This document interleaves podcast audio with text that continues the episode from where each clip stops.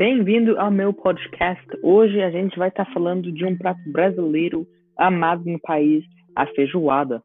A feijoada é um prato típico brasileiro. Ela é feita com vários tipos de carnes que são cozidas juntamente com feijão preto. Essa comida é uma das preferidas da Maria. Ela prefere preparar esse prato aos domingos. Quando tem feijoada na casa da Maria, ela convida alguns amigos para almoçar junto com ela. Os nomes dos amigos dela são Roberto, Ângela, Luciano e Ana. Ângela é casada com Roberto e Ana é prima do Luciano.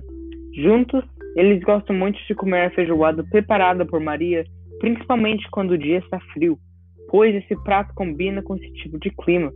Após comerem a feijoada, Maria e seus amigos gostam de comer uma sobremesa chamada pavé, que é feita pela tia Diana. O sabor preferido deles é chocolate, mas eles também gostam bastante do pavé de coco. Assim que terminam de almoçar, Maria lava as louças enquanto seus amigos organizam um restante da casa.